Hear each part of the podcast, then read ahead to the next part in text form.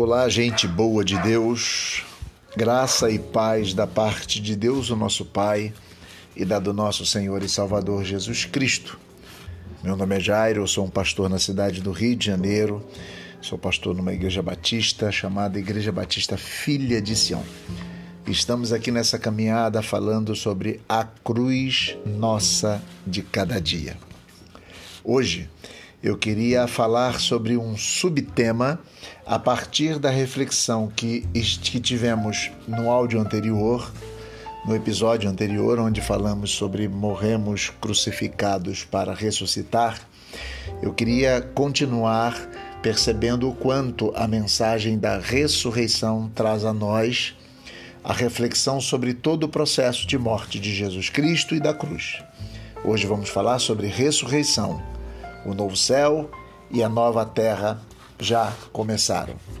É sabido daqueles que acompanham aquilo que estamos fazendo que a ressurreição ressignifica a paixão e morte de Jesus Cristo. Então nós precisamos pensar na ressurreição, interpretando e reinterpretando a própria vida e o próprio sacrifício que temos de fazer nas nossas vidas para agradar o Cristo e para sermos de acordo segundo a sua vontade.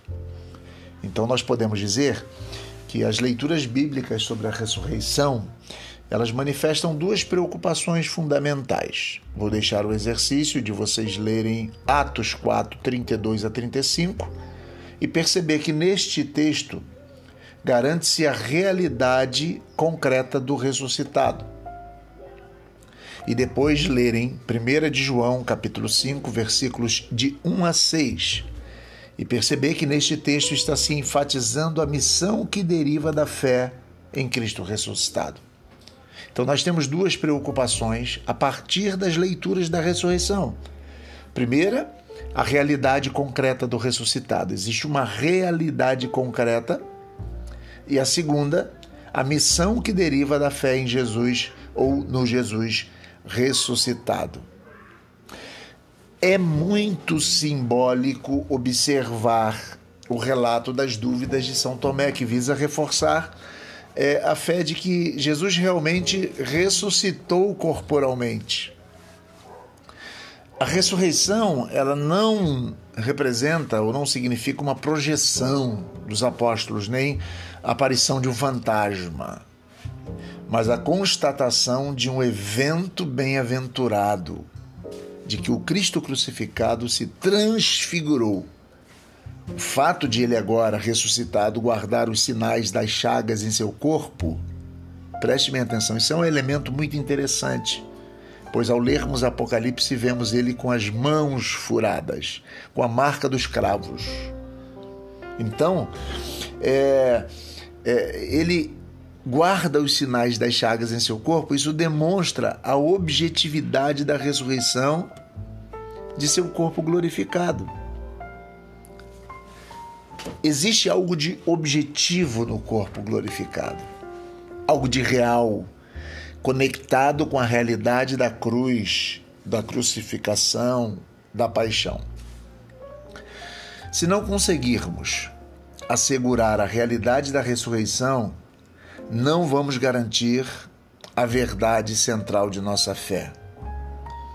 Não nos sentiríamos redimidos se nem veríamos as promessas de vida eterna realizadas, tá? Jesus, o ressuscitado, emerge como homem, como homem novo, como uma manifestação da plenitude da vida prometida a nós. Se não fosse a ressurreição, não teríamos esta visão. Sem a ressurreição, Jesus e sua mensagem teriam um significado meramente histórico. Não definiria nosso futuro e nem nossa situação diante de Deus, tá? De uma nova, plenamente libertada e já assegurada eternidade, vida plena. Seria um fato histórico puramente, né? Então, nós sabemos e precisamos saber que que consequências resultam para a organização concreta da vida dos que creem nessa, nessa ressurreição nessa boa nova, né? Que, que incidências tem a ressurreição na vida e na missão da comunidade cristã? São as questões que a gente precisa pensar. Primeiro, nós precisamos pensar sobre a missão. Tá? A missão tem a ver com lançar as sementes da ressurreição. Quando nós olhamos, por exemplo, o Jesus ressuscitado dizendo aos apóstolos, lá em João 20, 21, 22, assim como o Pai me enviou, eu envio vocês, recebei o Espírito Santo. Vamos dizer assim, a ressurreição ela está vinculada à missão. Assim como o Pai me enviou, eu envio vocês, recebam o Espírito Santo para o cumprimento, né? Os apóstolos testemunham pelo mundo afora esta inaudita novidade. A morte foi vencida, pois Jesus crucificado agora está ressuscitado. É a esperança da nossa própria ressurreição. A igreja, na verdade, surge ao redor dessa fé na ressurreição. Então, olhando para isso, que visa a missão? Né? Visa produzir nos homens que aderem a Jesus o mesmo tipo de comportamento que ele desenvolveu. Assim como o Pai me enviou, envio vocês, diz o texto. Somente aquela vida que se caracteriza pela doação, pelo serviço, pelo perdão, pelo amor, pela fidelidade a Deus, é, como foi demonstrado na existência concreta de Jesus, é uma vida que está embebedada com a missão. Missionar significa então lançar na vida humana as sementes da ressurreição. É o mesmo que dizer anunciar o reino de Deus como Jesus anunciava e tentar realizá-lo germinalmente na nossa história, nos nossos dias. O reino de Deus ele é feito de justiça, de amor, de reconciliação, de abertura irrestrita a Deus. Quando nós sinalizamos na história e, e, digamos assim, quando nós realizamos germinalmente na vivência atual, nós estamos lançando sementes da ressurreição. Nós estamos missionando, nós estamos cumprindo a missão. Agora nós precisamos pensar com que força levamos a causa de Jesus pelo mundo afora. Essa é uma pergunta interessante. Nós temos a vitória que vence o mundo. Né? A Bíblia diz que é a nossa fé ou a vossa fé. Mas com que força levamos a causa de Jesus pelo mundo afora? Jesus nos entregou o Espírito, ele é a força que penetra os nossos propósitos para que sejam de fato eficazes. Qual é o empecilho a esta realização? É o pecado. E, e, por pecado aqui eu queria entender todo o desequilíbrio em nossas atitudes que nos leva a esquecer Deus, oprimir o irmão e submeter-nos aos engodos de uma vida fácil, superficial, desfrutadora de prazeres. Tudo aquilo que nos opõe a Deus nesse sentido é pecado. E é aquilo que impede essa força do Espírito em nós. Pensem comigo, né?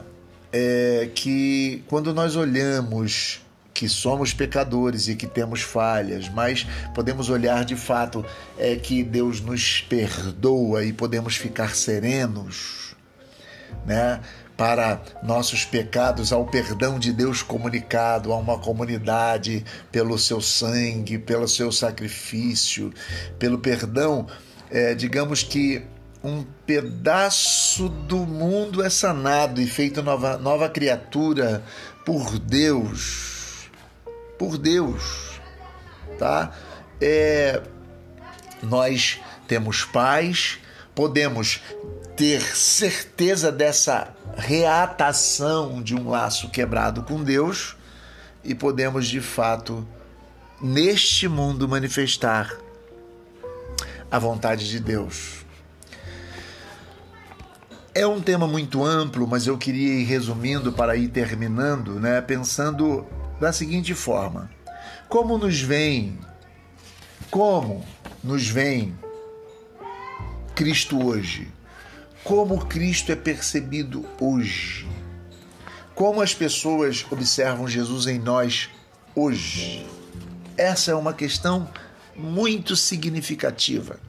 Se aqueles irmãos, como já vimos, anunciavam a ressurreição de Jesus e as pessoas enxergavam na vida deles o exemplo de Jesus e um Jesus vivo e ressurreto presente na vida deles, a ponto de re, re, remodelarem o mundo da sua época, nós precisamos pensar que nós somos uma comunidade libertada dos prazeres, da vivência desse mundo, do pecado, da arrogância de viver a parte de Deus e de oprimir o irmão. E essa comunidade libertada expressa Cristo a nós hoje, Cristo ao mundo hoje. A missão, ela realizou um primeiro fruto inspirado nas sementes da ressurreição, a criação da primitiva comunidade de Jerusalém, a igreja, a igreja de Jesus, tá? E quando olhamos isso, precisamos olhar os Atos dos Apóstolos que enfatiza em 4:33. Os apóstolos davam testemunho da ressurreição de Jesus Cristo. Esse testemunho não se resumia em palavras, traduzia-se numa forma concreta de vida, verdadeira e alternativa ao modo comum de vivência daquela época. A comunidade de Jerusalém, a comunidade ressuscitada, libertada, a comunidade de Jerusalém era imbuída da mentalidade de Jesus e dos valores de sua proposta. Ela conseguiu criar forte unidade interior de pensamento e de afeto. Colocava tudo em comum, repartia a cada um segundo as suas necessidades, de tal forma que não havia pobre entre eles.